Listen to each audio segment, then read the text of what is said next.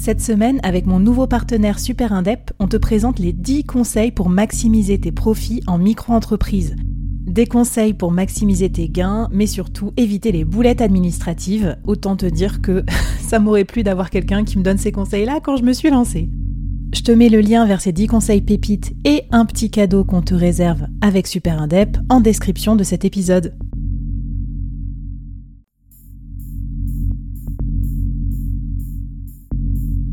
Entreprendre en solo, en toute liberté, sans employé et développer un business rentable, scalable et durable, c'est possible. Je suis Flavie Prévost, ex-dirigeante devenue solopreneur et créatrice du premier incubateur de solopreneurs en France. Avec ce podcast, j'ai voulu créer le board que j'aurais aimé avoir à mes côtés quand je me suis lancée en solo. Un board composé des meilleurs experts, disponible chaque semaine gratuitement à mon micro pour te donner des super conseils et te mettre au défi. L'épisode va commencer je te préviens, ça va vite. Alors n'oublie pas de t'abonner à la newsletter pour recevoir les bonus.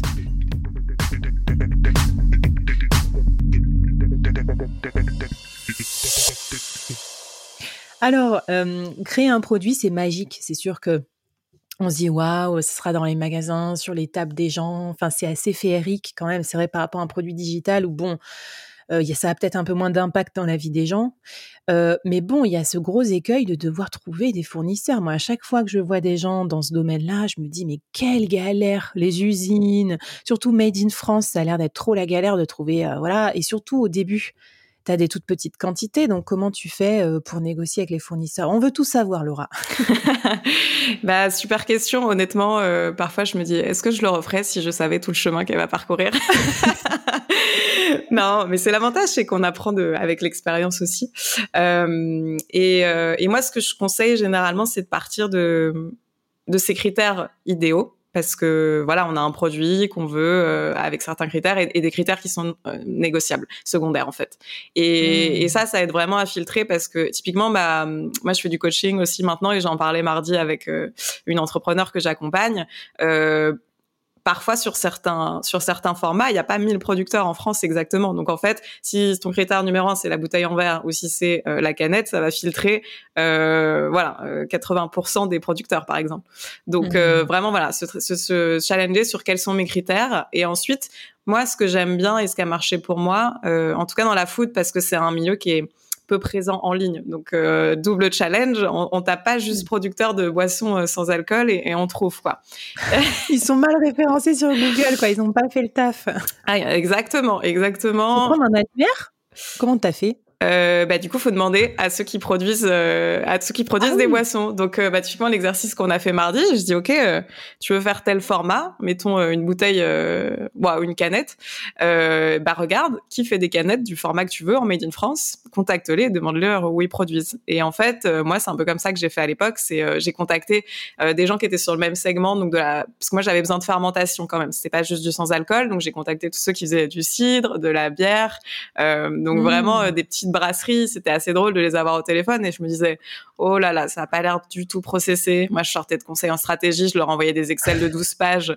J'arrivais, ils avaient noté trois trucs sur un papier plein de bière et je me disais oh là là. le choc des cultures. C'est vraiment ça. Excellent. Après, des gens passionnés qui ont fait un super travail sur le développement des recettes. Donc, euh, pour moi, c'est travailler par recommandation, ça, c'est quand même bien parce que euh, je crois que ça marche partout dans, dans, tous les secteurs et tous les types de, de, de prestataires et surtout sur les segments euh, euh, où, euh, où l'information en ligne est peu présente en fait. Ça permet de gagner beaucoup de temps. Donc c'est vraiment ça à chercher ou chercher dans les études de marché. Euh, il y a un exercice de fabrication de, de, de sans alcool par exemple. Euh, okay. Chercher euh, par produit euh, aussi. et ensuite trouver bien sûr par exemple, si on a trouvé son fabricant, lui demander euh, avec quel fournisseur il travaille. Ça aussi, ça m'a beaucoup aidé à réduire les mmh. coûts parce que pareil, euh, c'est un peu des secteurs old school et donc euh, parfois on n'a pas toujours tout en ligne et, et donc voilà, c'est les pistes que je peux donner.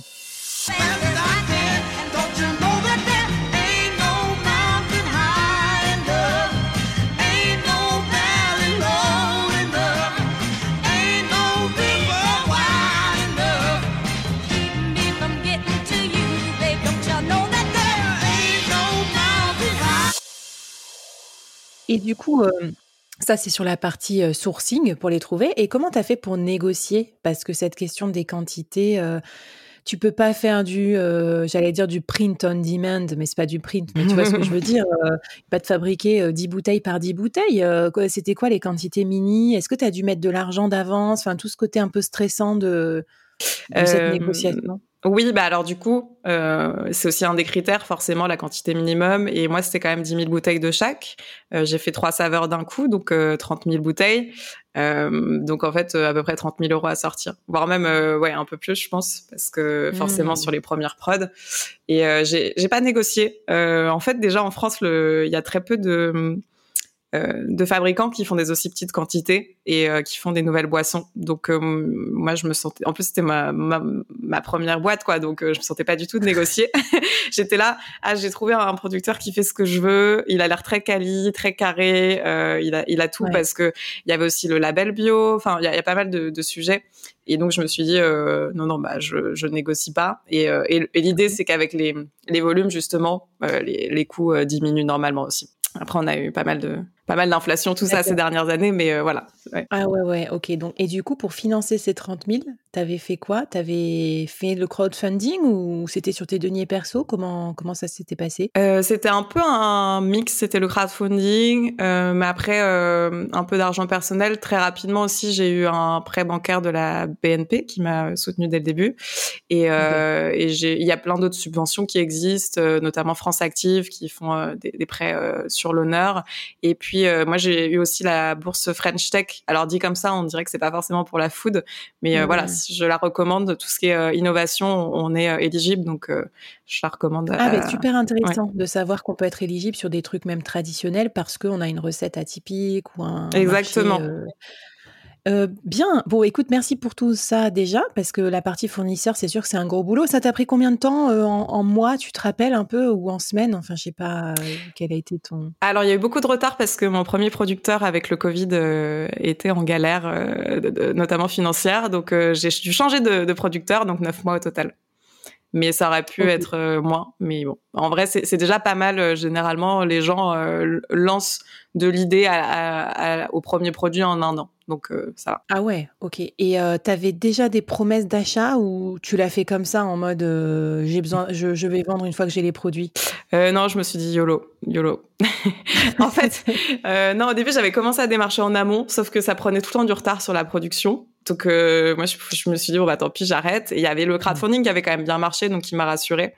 Euh, T'avais une mini traction. Voilà, mais euh, mais ensuite je crois que il y a toujours une part d'irrationnel. Hein. Il faut y croire et se dire qu'on trouvera toujours à vendre son produit. Alors, s'il est bon, ça aide, mais euh, voilà. Ouais. ouais, puis pour pas te boire tes 30 000 bouteilles euh, toute ta vie de kombucha euh, et, euh, et euh, voilà, tu t'es dit allez, il faut que je les vende maintenant. Trop bien. Bah, yo, YOLO, solo, coco. eh ben, une très belle leçon déjà sur cette partie fournisseur et un peu aussi de, bah, de, de, motivation pour les trouver vite et bien et se dire que bah, la première fois, peut-être, ce sera pas parfait non plus.